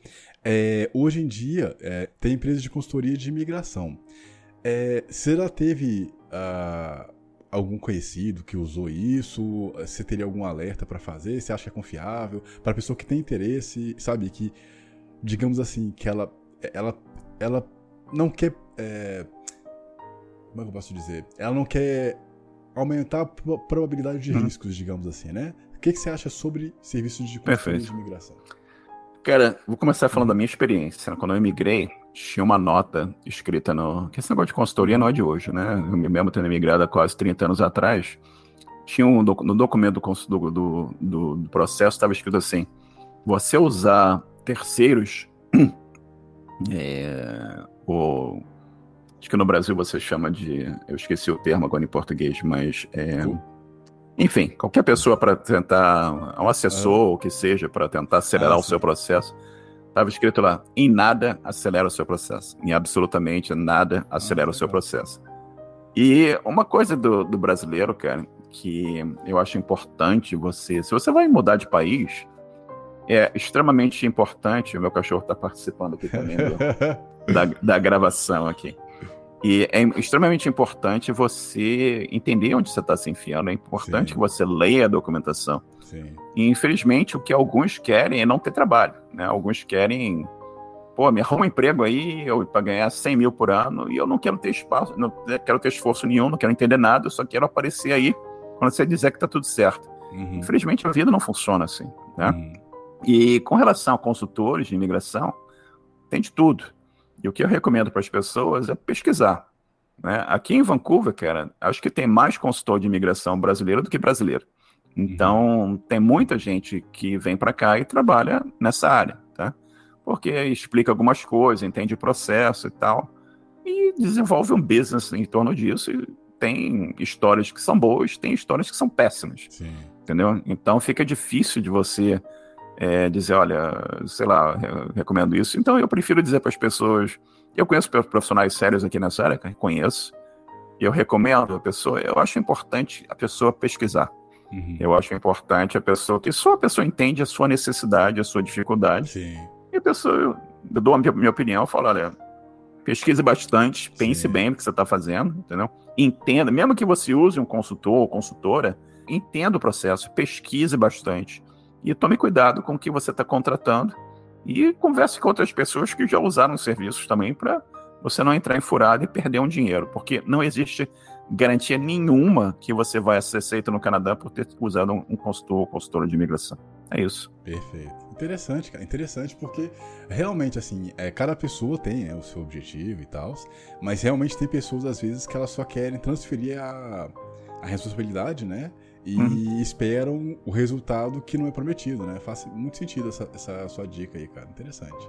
E depois que você chegar aqui e você não entendeu nada, o que, que você vai fazer? Você não vai ter mais o consultor? Sim. Não tem como ter um consultor é... da vida todo, o tempo todo, entendeu? Sim. A vida, tu vai ter que se virar, não queira ou não queira, então. Uhum. É, faz sentido. É, falando um pouquinho agora, depois que você chegou no Canadá, né? Uhum. Aí você conseguiu se empregar e tal. É, com o seu, digamos que, perfil profissional que você já tinha, sua carreira no Brasil, você teve que fazer algum curso complementar para conseguir ser contratado? Como é que é esse processo de. Você tem uma. Você, é, você tinha quanto tempo de, de carreira é, na sua área de atuação no Brasil quando você chegou no Canadá? Você, você se lembra? Tipo, uns 10 sim, anos? Sim, sim, sim.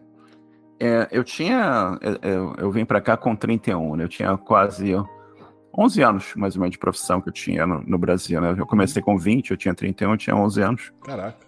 E, como eu disse, estou com quase 30, tô com 30, mais de 36 anos, já são 20, mais de 25 anos aqui. E eu comecei minha carreira no Brasil com programação, eu era programador, eu, uhum. eu programei Clipper, Pascal, todas aquelas coisas da, da época de, de, final da década de 80, década de 90. Caraca. E foi até o Delphi. E quando eu entrei no setor público, eu comecei a trabalhar muito com redes e novel e tal. Aí pintou a internet, né? Eu ajudei uma, uma empresa do setor público a, a estabelecer sua presença online, comecei a fazer muita coisa nessa, nessa área de de botar as pessoas online, botar a presença online, criar aplicações que funcionavam na internet e tudo mais. Terminei meu mestrado também, né, foi um pouco antes de eu, de eu sair do Brasil.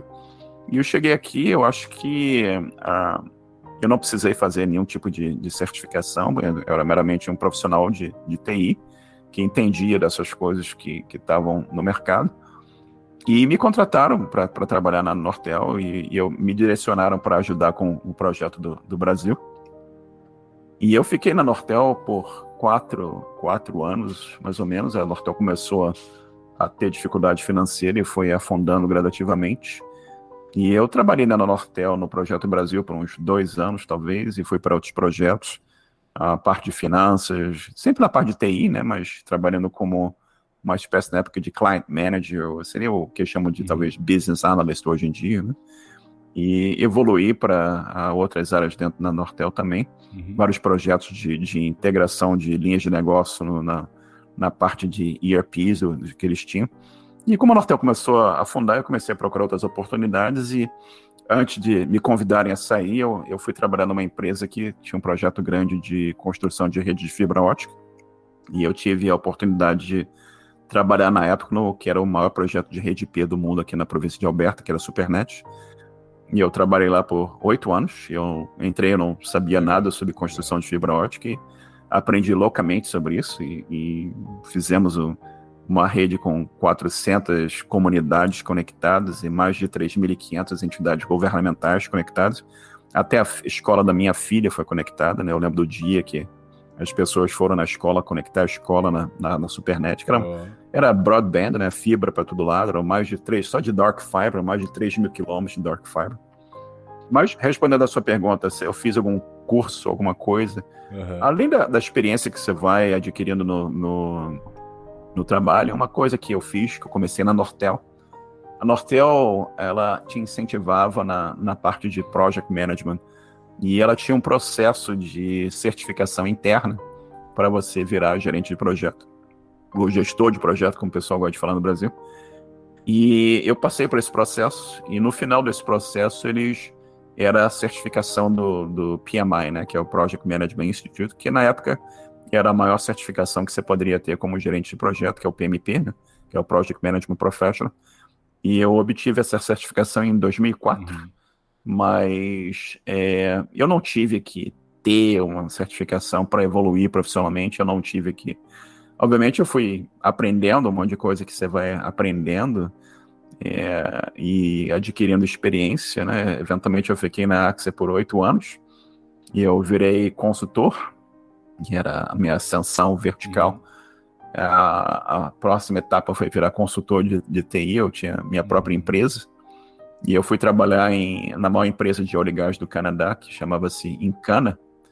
E eu trabalhei em um projeto de TI, né?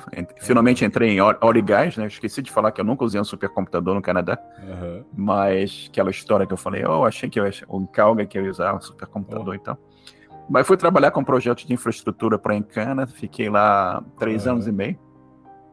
Fiz projetos ainda o foco aqui do grupo de segurança, projetos de migração de firewall, outras coisas do gênero. Mas é isso. Mas respondendo a tua pergunta, ah, você fez um curso específico? Não, não fiz curso específico. Entendi. Mas não exige então não, né? Tipo assim, é para trabalhar aí, então não, não tem essa exigência, né? De ah, você, você veio para cá, você tem, sua, você tem sua carreira, mas você tem que fazer alguma coisa aqui, não, né? Não. Você tem que ter a tua experiência, né, cara? Porque as empresas vão olhar para você ou em geral, que você manda um currículo para alguém, eu já tive nessa, nessa posição de olhar currículos e escolher as pessoas. Uhum. O que as empresas querem saber qual é a tua experiência, o que, qual o problema uhum. que efetivamente você sabe resolver. Entendeu? Uhum. Você já resolveu esse problema para alguém?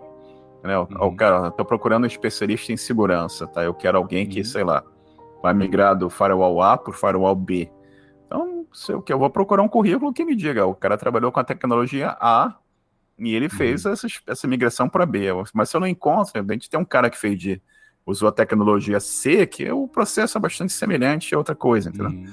Então, Entendi. eu acho que uh, tem certos lugares que vão olhar certificações. Se você tem uma, uma certificação em alguma coisa, bacana, legal, mas se você tem zero experiência naquela coisa, né? Uhum. Eu não sei se o quanto que, pelo menos eu não, não pesava, eu queria ver a experiência profissional da pessoa, entendeu? Uhum. Os piores project managers que eu conheço são todos certificados. Oh. Então, todos eles são todos certificados. Então, uhum. não é indicação que você é melhor porque você é certificado. Aquilo quer dizer, você passou no teste, legal. Você tem a experiência real profissional, uhum. entendeu? A, a, certificação mostra que você consegue estudar para passar no teste. Uhum. Mas agora você tem as cicatrizes para mostrar que você, na hora da, da batalha, você venceu a batalha, entendeu? É. E é difícil de profissional mostrar, né? Entendi. Eu já entrevistei, eu lidava muito com projetos de migração de, de core, uh, core routers, não, core switches em redes enormes, né? E eu botava a pessoa na sala para fazer uma entrevista e eu perguntava, explica para mim o que, é que você vai fazer. Uhum. Aí tinha a pessoa que ficava assim, ah, hum, ah, falei, eu sabia que aquela pessoa não sabia o que tinha que fazer. Uhum. Né? Aí, aí, eu falo assim: vem cá, e se acontecesse tal coisa, o que, que você vai fazer? Você está no hospital, você tem dois core switches e você derrubou a rede toda. Explica para mim o que, que você vai fazer. Uhum. A pessoa fica: ah, hum, ah, ah, eu vou ligar para você, né? É, Legal, é. mas tá entendendo? Então, sim, respondendo sim. a tua pergunta, o treinamento certamente é interessante, certamente te traz bagagem. Uhum mas o que o mercado quer é a gente que mostre essa, essa uhum. dependendo da, das oportunidades, entendeu? Sim, sim. Ah, o cara, ele é super. Uma coisa que as pessoas perguntam para mim é: contratam muito júnior aí? Cara, a gente tá cheio de júnior aqui. É, então é, é muito difícil você sendo júnior, você conseguir uma vaga aqui, entendeu? Uma outra coisa que pintou, que é uma realidade, principalmente com a pandemia, fez evoluir isso, é o trabalho remoto. Uhum. Né? Vocês têm interesse em vir para o Canadá, eu recomendo para as pessoas, tenta um trabalho remoto. Uhum. Eu conheço várias pessoas que estão trabalhando para o Canadá remotamente. Sim. Vira e mexe, tem algum headhunter aqui que me pergunta, conhece alguém no Brasil que, que saiba C Sharp, estão procurando aqui vaga de C Sharp, querem tal coisa. E é difícil você conseguir a pessoa que saiba aquilo, fala inglês legal, uhum. entendeu? Obviamente, eles, eles não vão pagar para a pessoa que pagam para alguém que está aqui, mas eles vão pagar um salário que é melhor do que o cara está ganhando no Brasil. Tá? Uhum. Então, é um caminho também, entendeu? Sim. Mas, obviamente, eles estão sempre buscando a experiência profissional. Sim, sim. E você júnior, tem chance de conseguir? Talvez você consiga um trabalho remoto. Vai conseguir uma imigração para cá como júnior, se você conseguir, é mais ou menos como ganhar na loteria. Sim. É. Entendeu? Entendi. Basicamente isso. Perfeito. É, falando, falando um pouquinho da, da, parte de gestão que você atua e tal, uhum. você, é, é, na parte de gestão de pessoas, uhum. É, você notou diferença é, daqui do Brasil é, é, com pessoas daí do, do, Canadá? Tipo, é diferente, é a mesma coisa? Pessoas são pessoas? Como é que, como é, que é? Cara, pessoas são pessoas, né? E uhum. a, a, você lidar com gente é, bem mais complexo que você lidar com tecnologia, né? Sim. Você, se você apertar a tecla Enter aqui, o, re o resultado em geral vai ser sempre o mesmo, né? Sim. E eu já tive situações que eu fui agradecer para uma pessoa, falar muito obrigado por isso e tal, e a pessoa reclamou que eu fui agradecer e eu assustei ela quando eu fiz barulho, quando eu cheguei na mesa, não fiz barulho quando eu cheguei Nossa. na mesa, assustei ela, entendeu? Já, vi, já vivi situações assim, são interessantes. Mas uhum. diferenças que eu vejo, cara, no relação ao, ao trabalho aqui, o trabalho aí, primeiro que eu tô muito tempo fora do Brasil, né? Então uhum. as coisas aí certamente mudaram, né? E uhum. tem que lembrar que a minha experiência no Brasil, dos meus 11 anos no Brasil, oito anos desses 11 anos foram dentro do setor público no Brasil, né? Uhum. E eu vi gente que chegava na coisa, botava o pé, abria o jornal, lia o jornal o dia inteiro, entendeu? Eu vi, eu vi, eu vi de tudo dentro do setor público no Brasil. Eu vi gente extremamente competente, que gente que literalmente carregava o piano dentro da empresa e colocava. O cachorro tá chorando aqui. Colocava dados de saúde online, coisas bacanas, fizeram muita coisa bacana. E eu via gente que não fazia absolutamente nada, dia nada nenhum, e ficava contando tempo para aposentadoria. Eu, sinceramente, eu, eu, eu, morreria se eu tivesse uhum. nesse tipo. Não sou eu, entendeu? Então, uhum. não era o caminho que eu queria da vida. Agora, quando eu vim para cá, eu fui trabalhar na época porque era a principal empresa do Canadá, a maior empresa do Canadá. Era um ritmo completamente diferente, bem acelerado, setor privado, entendeu? A gente Setor uhum. privado do Brasil, mais acelerado, mais diferente e tal. Eu, que eu acho que aqui tem, pelo menos o que eu sentia no, no, Brasil, que eu converso com as pessoas no Brasil também, é, existe um planejamento bastante grande, né? E uma coisa que, principalmente na área de projetos, você faz, quando você, por exemplo, trabalha no maior projeto de rede do mundo, né? Você, quando você tem o CAPEX, você tem o OPEX, você tem o investimento para construir, e você tem a manutenção do que vai ser construído. No né? Brasil oh, faltava muito a manutenção do que é construído. Ah, né? entendi. Então você vê, por exemplo, um exemplo clássico aí, as Olimpíadas, né? Você, hum. A Copa do Mundo, você construiu um monte de estádio para a Copa do Mundo, legal, mas e daí? O que, é que você está fazendo? Os estádios é. começam a de degradar, então por que, que você está fazendo esse investimento nessas coisas? Realmente vai ter o retorno financeiro necessário, entendeu? Então, hum. o planejamento é, é bastante grande, a seriedade da coisa é bastante grande o que eu acho que é uma coisa que alguns setores no Brasil, obviamente isso não é uma generalização, mas alguns setores carecem dessa seriedade, eu acho que é extremamente importante, né? Mas você olha o Brasil, você tem vários casos de sucesso, um exemplo é a Embraer, uma empresa que aqui no Canadá, vira e mexe, entra num voo aqui, é avião da Embraer, entendeu? Uhum. Estados Unidos a mesma coisa, pelo mundo afora, a empresa que é um exemplo de, de, de coisas que que fizeram pelo mundo, entendeu? Eu acho que Sim. O Brasil tem um potencial enorme, você tem é, profissionais pelo mundo aí, brasileiros. Né? Se você olhar Instagram, um brasileiro trabalhou, criou aquele projeto. Se olhar o Facebook, todo mundo fala do Mark Zuckerberg, mas eles querem do Eduardo, lá, que era o brasileiro que trabalhava é. com, com o Mark Zuckerberg. Você vai olhar o, o, Microsoft, projeto Natal, o projeto lá da criação do Kinect para o Xbox. É o Alex Kipman, apesar do nome, ele é brasileiro. Entendeu? Uhum. Você tem o Hugo Barra, que trabalhou no Google, Xiaomi. O Google tá cheio de gente da, da, do brasileiro, Sim. entendeu? Meu amigo Paganini tá lá, co-fundador dos programadores comigo, e tem várias outras pessoas sim, do. Brasil em lugares diversos, entendeu? O que que falta, ah, eu acho que falta, é, é, daria uma entrevista muito maior do que essa entrevista aqui, vai, demor vai demorar pac, entendeu?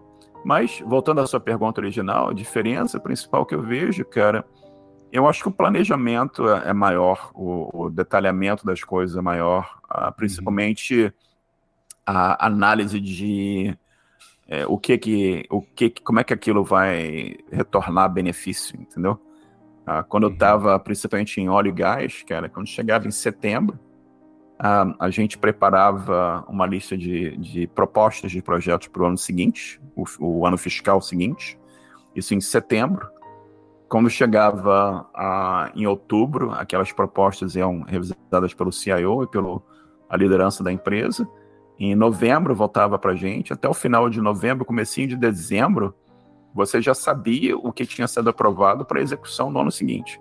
Então, quando eu uhum. chegava na empresa dia 1 de janeiro, ou sei lá, 2 de janeiro, depois do feriado do, do ano novo, eu já sabia quais eram os projetos que iam ser executados naquele ano. Então, uhum. Então, se você consegue chegar a esse nível de organização, de você ter realmente essa, essa análise em uma organização assim, você realmente tem um acompanhamento sério do, dos projetos é o que leva as empresas, as coisas serem bem, bem sucedidas, né? Agora, se você não planeja nada e você não, não tem nenhum tipo de. É, a, a, vai me faltar a palavra novamente aqui de, de responsabilidade das pessoas, não tem nenhum tipo de, de cobrança das pessoas do que precisa ser feito, fica complexo. Você pode comentar com a gente alguns dos maiores desafios que você teve na sua carreira? Ah, caramba, cara. Eu acho que isso deve dar uns três episódios. cara, é, desafios da carreira. Eu acho que a vida a gente tem desafio todo santo dia, né? Uhum. Eu acho que você chegar uh, num país diferente, com um idioma diferente, só você e a sua esposa, sem ninguém, Sim. sem conhecer ninguém, nenhuma empresa, nenhuma pessoa que, que trabalhou com você, todo mundo que trabalhou com você está no Brasil, é um baita de um desafio. Né? Uhum. E não é um desafio fácil, entendeu? Não é uhum. desafio de você é, de você ter que é, é, fácil de, de, de, resolver, de você entendeu? Eu, sem dúvida nenhuma foi um desafio bastante grande. Outro desafio foi mudar de Calgary para Vancouver, apesar da, do idioma e tudo é diferente, mudar de país, mas eu estava bem estabelecido e mudei para outro lugar sem emprego e vim catar emprego novamente. Então essas mudanças uhum. são coisas que acontecem na tua vida e que decisões que você toma que você tem que correr atrás, né? Uhum. Mais especificamente em termos de dia a dia, de trabalho e tudo mais, cara, eu já vivi inúmeras situações de, de projetos é, complexos, né? E contando uma, uma duas aqui, eu tava, lembro de uma que eu estava trabalhando com umas pessoas na, na Encana, a gente estava fazendo atualização de firmware em dois core switches enormes né, da Cisco, e esses core switches, basicamente, eles eram no. Saca. Você viu aquele filme Caçadores da Arca Perdida? O primeiro? Não. Nunca viu, não? não, vi, não. Imagina um, um, um, supermercado enorme, né? Tipo, sei lá, um supermercado enorme no Brasil, com, uhum. enorme, né? Um data center absurdamente enorme. E aqueles core switches estavam lá no centro daquela coisa toda, uma arquitetura meio dependente demais, mas enfim. E uma, uma história, basicamente, a gente teoricamente, eu não sei se você já fez esse tipo de trabalho, mas você tem o um primário e o secundário, você coloca um deles como primário e uhum. faz o trabalho no outro e termina o trabalho aqui, você transforma o Sim. outro no, no primário, primário e, e novamente traz, ou mudar firewall e que trabalha uhum. em, em, clusters e coisas do gênero. Né? E por uma razão que a gente, acho que até hoje a gente não entende muito, caiu, ambos, eles tinham, eles perdemos ambos ao, ao mesmo tempo, e basicamente aquilo acontece, você tem todo um procedimento técnico para fazer. E eu falei para os caras, olha, contar, vamos chamar o suporte da Cisco. Gambo, o cara atendeu um cara, sei lá, no Hack Park do mundo. e, eu, e o cara falou pra gente, olhando as coisas, olhando os logs e tal, eu falei, olha, vocês não têm a, a licença adequada. Eu falei, como assim, cara? A gente é a maior empresa de óleo e gás do Canadá, a gente paga tudo. A gente uhum. tem suporte da Cisco, o mais caro possível do mundo e tem, alguma coisa errada. Aí o cara olhou, ah, o arquivo de licença está corrupto. Eu falei, como diabo que esse arquivo está corrupto, entendeu? Deu algum bug no, no, sistema e deu uma zebra total. E eu falei, como é que resolve isso? O cara falou, ah, tem um cara na Índia que resolve isso, mas ele está dormindo. Eu falei, bicho, tu vai acordar o cara, entendeu? Aí o cara falou, acordar, acordaram o cara no meio da noite na Índia para o cara resolver o problema, do, gerar o arquivo, e só tinha um cara para fazer isso, que era meio assustador, né? E resolveram, resolveram um problema, mas enquanto isso eu tô no telefone, que você tinha, quando tinha uma emergência dessa, você é. abria um, tipo, um Google Meet, né, mas na época era telefone, é. né, e um monte de gerente, todo mundo perguntando o que é que tá acontecendo, você dá atualizações, tem todo um procedimento que você tem que fazer. Uhum. Mas isso é uma situação. Eu vivi inúmeras situações iguaizinhas a essa, entendeu? E, cara, é tanta, tanta coisa. Eu já estava num um projeto semelhante a esse que a gente foi fazer no hospital aqui em British Columbia. E eu cheguei no hospital para fazer o projeto, mas eh, tinha a hora da, da mudança dos, dos, roteadores lá e tal. E você chega no, no, hospital, não sei se você já trabalhou no hospital antes, o hospital não vai parar, o hospital vai hum, continuar funcionando. Então você tem que é. tentar fazer aquilo de forma a minimizar o impacto para o hospital, né?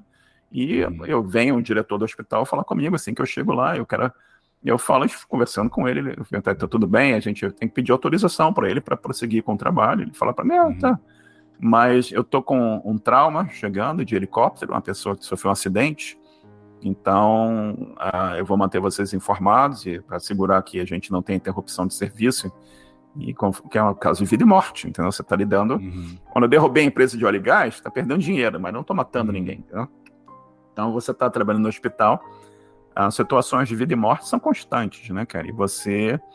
Eu lembro da gente fazer uma época que eram duas mudanças em produção, é, foram 857 mudanças em um ano. Tinha um time de 20 Caramba. pessoas e cada vez que a gente estava fazendo uma mudança em, pro, em produção, ela estava mudando um firewall, estava mudando um edge switch, estava mudando um core switch.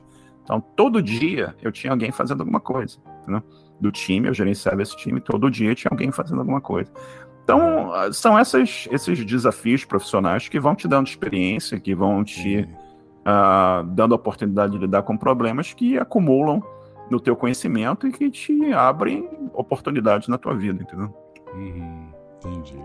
Bom, ó, o papo tá muito da hora, mas infelizmente tem que encerrar por aqui. Eu queria conversar mais, você tem uma bagagem né, de história, de observações que eu acho que são incríveis e também sobre é, aquilo que a gente comentou lá no início, né? De é, como a gente enxerga a vida, de como, de como as nossas escolhas impactam aí a vida das pessoas que estão ao nosso redor, de, de quem está acompanhando a gente por aqui, ou enfim. Eu queria te agradecer, né? É, de novo aqui, por estar concedendo esse tempo, né? Um tempo aí muito precioso, né? É, esse também tem outro fuso horário. É, agradecer também aqui a quem está assistindo a gente até aqui e também a quem está ouvindo a gente aí nas principais plataformas de podcast, né? E é isso, cara. Obrigadíssimo aí pela sua, pela sua disponibilidade, por ter uh, trocado essa ideia que foi maravilhosa aqui. E você que assistiu ou ouviu a gente aí, deixa aqui uh, escrito, né? Ou uh, tanto no Spotify, Spotify tem essa opção, também Quanto, quanto, também aqui no YouTube, o que você achou, se você é, tem mais dúvidas que você gostaria que fossem respondidas, se vocês querem uma segunda versão, enfim, tá? Grande abraço a cada um de vocês. Marcelo, obrigado aí, cara, de novo, né? Grande abraço, parabéns pela sua trajetória, pela sua carreira, né? Parabéns pelos projetos que você tem desenvolvido aí, uh, além do que você já faz, né, cara? E é isso, cara, obrigadíssimo. Obrigado a você pela oportunidade aqui.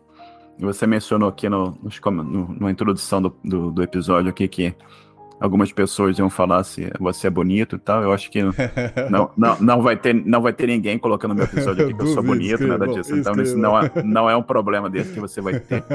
Eu só queria deixar aqui uma, um uhum. fechamento para as pessoas aqui. Acho que o fundamental na vida é, é tentar caminhos, entendeu? E nunca desistir, tentar caminhos. E, e é isso. E um prazer estar aqui com você. Obrigado pelo convite. Uhum. Desejo aqui sucesso para vocês e para todo mundo que está ouvindo a gente aqui e vendo a gente aqui, tá bom?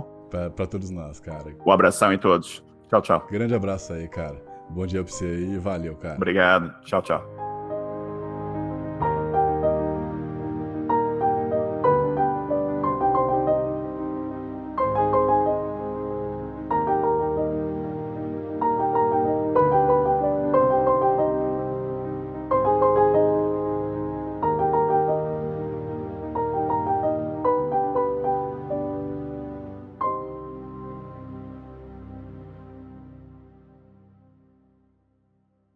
Nome é Abílio Cirelli, sou analista de segurança da informação no cargo de pleno em atuação em forense digital na empresa Decatron e prestando serviço dentro de, uma, de um ambiente de C-Search é, de uma empresa de óleo e gás.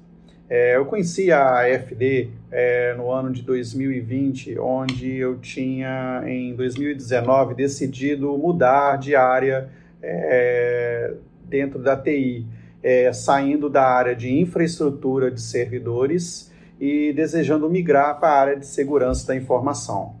Inicialmente, eu realizei é, a matrícula no curso de Fundamentos de Forense Digital. Foi uma surpresa, pois me identifiquei com a metodologia de ensino deles e, na sequência, fui fazendo quase todas as trilhas de investigação computação forense, forense memória, forense em dispositivos móveis, é, perícia judicial, que foi um curso excelente, foi dado pelo Renan Cavalheiro, pelo Leandro Morales e o Marcelo Nage.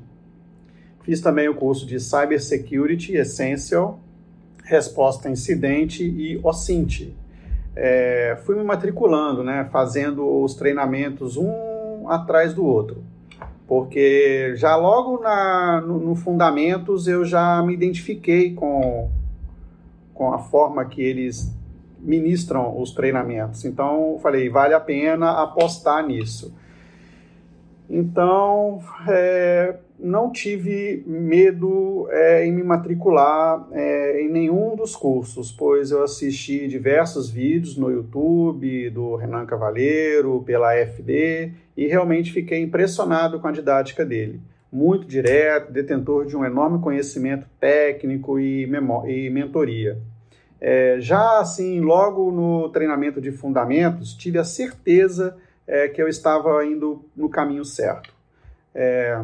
Eu sou muito grato a, a, toda a equipe de professores da FD, pois quando eu terminei os treinamentos em meados de dezembro de 2020 e estendi um pouquinho até mais ou menos 2021, é, mais ou menos em abril, aproximadamente ali, eu terminei todas as trilhas que eu tinha almejado ali é, e julgava ser aderente é, no que eu tinha de propósito a atingir. É, foi quando eu, em julho de 2021, consegui um cargo de analista de segurança pleno é, com atuação em forense digital, né? Então você vê, você fez o faz o treinamento, dediquei naquela naquela trilha e mais ou menos ali no, no, meio, no início do segundo semestre consegui um cargo de analista de segurança pleno com atuação em forense digital, forense computacional, né?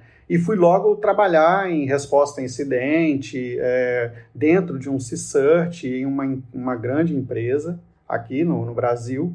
E tudo mudou na minha vida profissional é, e sentimento de objetivo alcançado.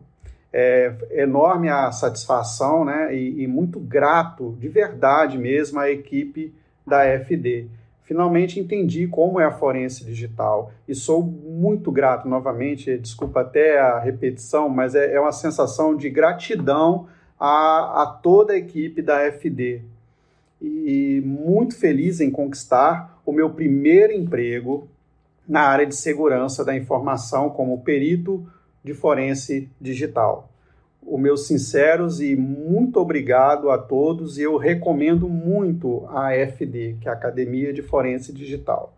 Obrigado.